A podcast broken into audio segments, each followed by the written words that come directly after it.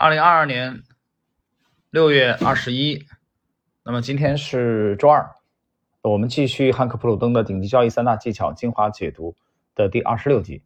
我们这个系列啊，已经进入尾声了，跟大家讲一下，这个其实如果不是说，呃，这部书的最后的这个部分啊。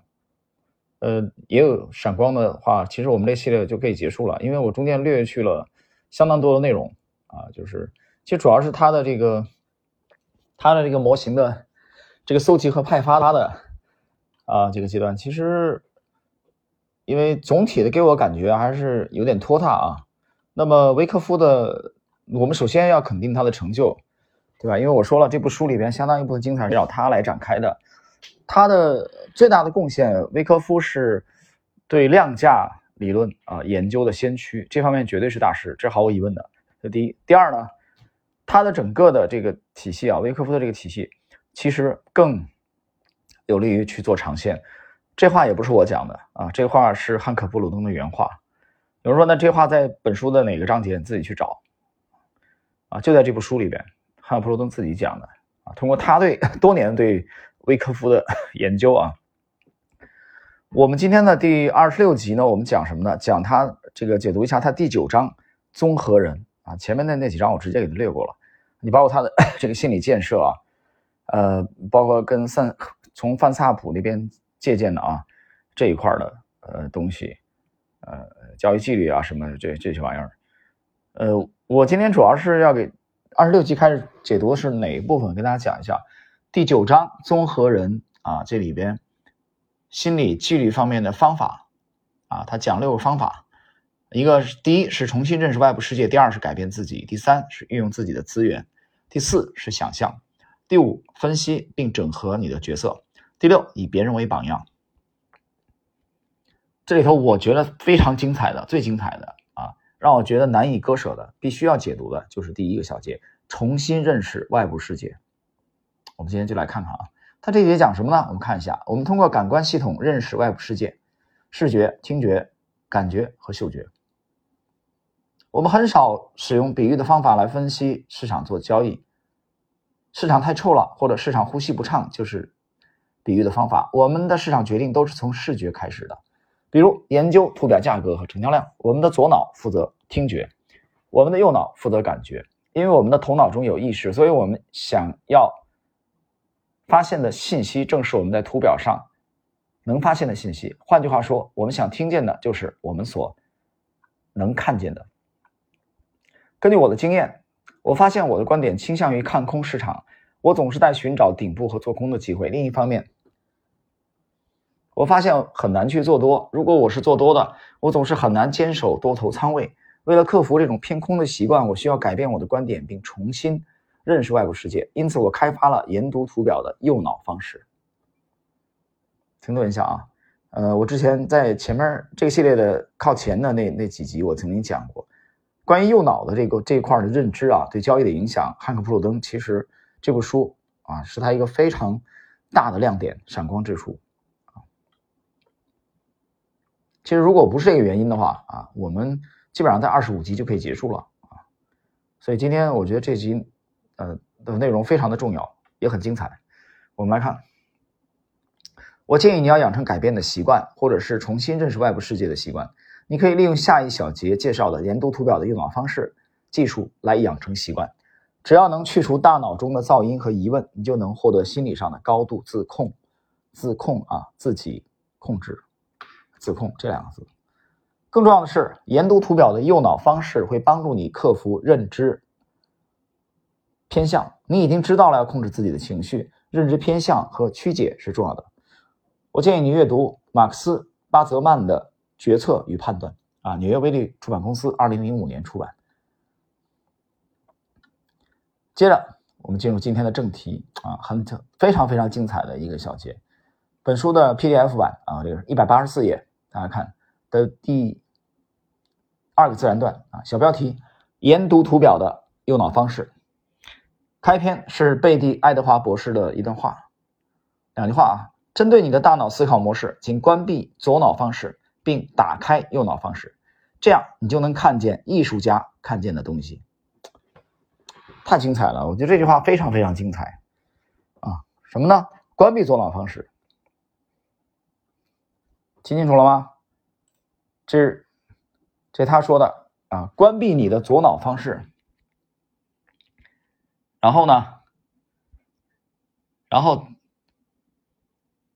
打开啊你的右脑啊，这是这个普鲁登的普鲁登的原话啊，让你关闭左脑，打开右脑。实际上，它啥意思呢？我我解释一下啊，我们知道左咱左脑是管什么的？人的左脑，它一般主要是负责什么呢？负责这个逻辑语言啊这些内容。那么右脑负责什么？右脑其实主要负责视觉。大家听清楚了吗？右脑啊，左右脑的区别。所以你在分析图表的时候，我们去这个图表派、趋势派研究图表的时候，就是合理的使用右脑啊。我们更多的从右脑的这种方式啊来去。解读他最后讲一句很传神的话啊，他说你能看见艺术家看见的东西。大家还记得这个在我们整个的这个专辑里头啊，我我不限是哪一集，我觉得其实谈了很多次。我个人的观点就是说，这个这个行当嘛，技术分析这个行当啊，图表派，它里头有相当一部分的内容，其实跟严谨的科学比，其实更类似于艺术。对吧？但我没说是百分之百，啊，我觉得这个这个部分，呃，也就是我我是不是可以这样理解？就是说，它它这个部分，呃的比重其实略低于这个啊，你需要很严谨的啊去去研究和学习的部分，也就是更接近于艺术的这个部分，这个比重会明显的逊色于它更接近于科学的部分。这我对技术分析的理解啊，抛砖引玉吧。但是没有这部分内容还真不行啊，很重要。我记得年轻时候读过这个读那个莫鲁其中的传记，就那个把川航的飞机卖给俄罗斯，然后换了啊，不是这个四川的这个 农贸产品啊，然后卖给俄罗斯，然后换两架图幺五四。当年你想九十九十年代初期的话，啊，这个这个是非常牛的，绝对牛人。这个老毛子毛其中讲过一句话，叫什么呢？叫九十九度加一度，啊，当时读了以后对我我觉得挺震撼的，挺震撼。啊，九十九度加一度干什么呢？水开了嘛，沸腾，这我们从小就知道的事儿，沸腾。你能说这水开了，对吧？你一百度嘛，沸腾。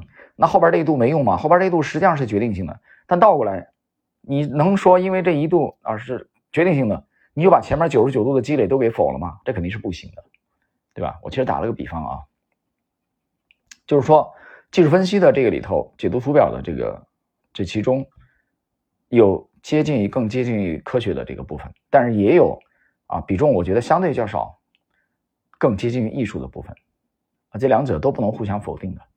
所以刚才这个小节开篇，贝迪、爱德华的这两句话告诉我们：关闭左脑方式，打开右脑来干什么？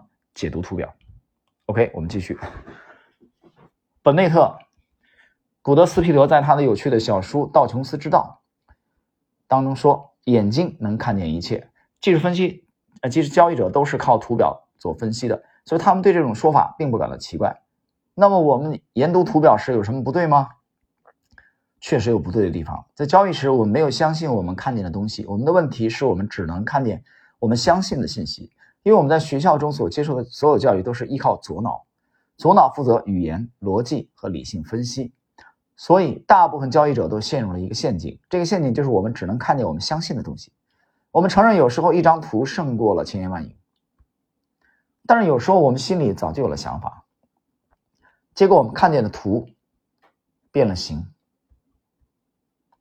很有意思啊，就这一段啊，很非常非常精彩。这一段怎么精彩呢？我们看他刚才讲，他讲了一句话，他说这个陷阱就是我们只能看见我们相信的东西。实际上就是说，你你看的时候，你脑子里是有一些定见的啊，固定的，就是这这些见解。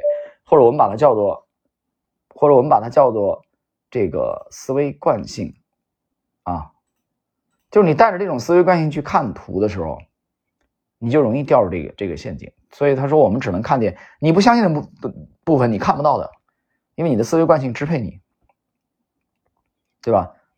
谈到这儿，我觉得是真的是挺有挺有感悟的啊，跟大家聊一聊两句啊。我举个例子啊，这个关于这一点，大家想一下，我举几个这个不是我们这行当的，不是我们这行业的例子啊，历史的例子，大家一听就懂。就是你只愿意相信你相信，只愿意看到你相信的东西。所以芒格讲过一一句这个很经典的话，叫什么？就是对手中拿着锤子的人而言，那是这个世界就像一个一枚钉子，对吧？拿锤子干什么？你想敲啊？你瞅谁都像钉子，也是大概的意思。我再举几个例子啊，大家听一下啊。在二战的时候，希特勒当时凭直觉，他直觉，他就认为当时盟军啊，这个四四年吧，啊，应该是四四年，四四年六月份，六月初啊，五月底，希特勒凭直觉，他就认为当时盟军他要登陆，开辟第二战场，这个登陆点会选在哪儿呢？当时有几个选项。但希特勒的直觉告诉他，认为法国的加莱可能性最大，这是他内心的直觉。所以在这个直觉的驱使之下，他命令他的这个情报部门去搜集相关的情报，盟军到底在哪儿登陆，是诺曼底还是加莱？但这些情报部门的官员，啊，帝国的情报部门的官员去搜集情报的时候，他们事先是知道统帅的这个定见的啊，思维定见这个这个喜好的。所以他们搜集的相当一部分的情报，就反过来又支持了希特勒的这个所谓的直觉，但跟事实呢是 违背的。我们知道盟军选择的登陆点最后是哪里？是诺曼底。为此，啊，这个霸王行动的话，这个盟军还制造了惊天的骗局，通过无数的这种间谍啊的努力骗取欺骗，诱使希特勒相信盟军的登陆点是加莱，而不是诺曼底。让希特勒把大量的重装的这个装甲集团调往这个加莱去防守，那包括隆美尔啊，艾德文·隆美尔这个沙漠之狐，所以最终轻松的在诺曼底登陆了。所以这是这是一个案例啊，这是一个案例。其实你大家想一想，就你头脑当中一旦有了定见以后，你去搜集信息的时候，实际上也是你的下属。去由于这个 power，由于权力的影响，对吧？你的位置决定了下属会根据你的喜好啊去搜集。我再举一个例子，这个发生在中国的近代。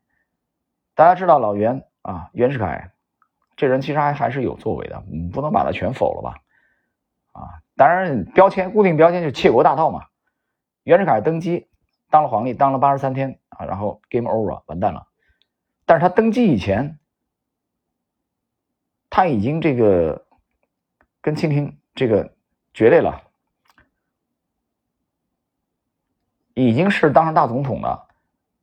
在袁世凯这个八十三天皇帝 玩完啊，这个挂掉之前那些年，他其实对基层的很多的真实情况已经不了解了。袁世凯经常看的一张报纸叫《顺天时报》，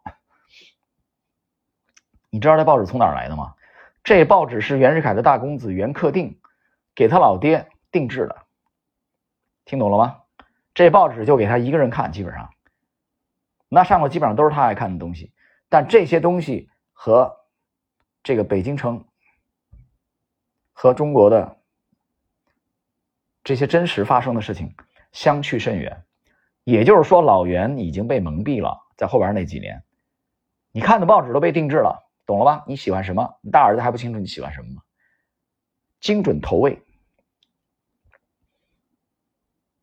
所以说，刚才我读到这儿啊，我就想起来这两个啊，这两这两段。所以做交易的时候，我们要 尽量的避免这一点。OK，刚才的这个小杰先到这儿啊。他刚才讲了说，你这么看，你的因为你心中已经有了想法，所以你看了图就变形了。我们继续，所以你必须回避在图表上看见了一个并不存在的模式，不能因为市场涨了太久了、太长时间了就看空市场。认为市场要修正。如果你这么想的话，每当市场震荡的时候，你以为它要反转，实际上市场只是在横盘震荡。一位令人尊敬的技术派人士说，市场的严厉下跌已经到头了。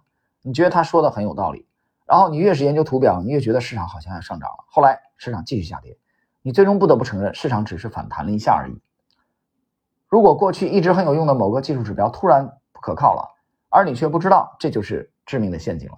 你一定要避免掉入这样的陷阱之中。如果你的动量指标、情绪指标或其他类型的指标显示市场是超卖或者超买状态，你在观察图表的时候就不能简单的相信你的指标。古德斯皮德是这样总结的：为了避免成为输家，啊，为了避免灾难，使用正确的大脑看清现实是至关重要的。我们的左脑不善于处理处理不完整的或部分的信息，实际上右脑只是把新的数据灌入已知的领域啊，左脑左脑啊，口误。如果数据不适用，我们就会忽略这些数据。另外，我们受教育方式的影响，我们的左脑对各种理论都是一概接受的，就他不他不做区分的啊，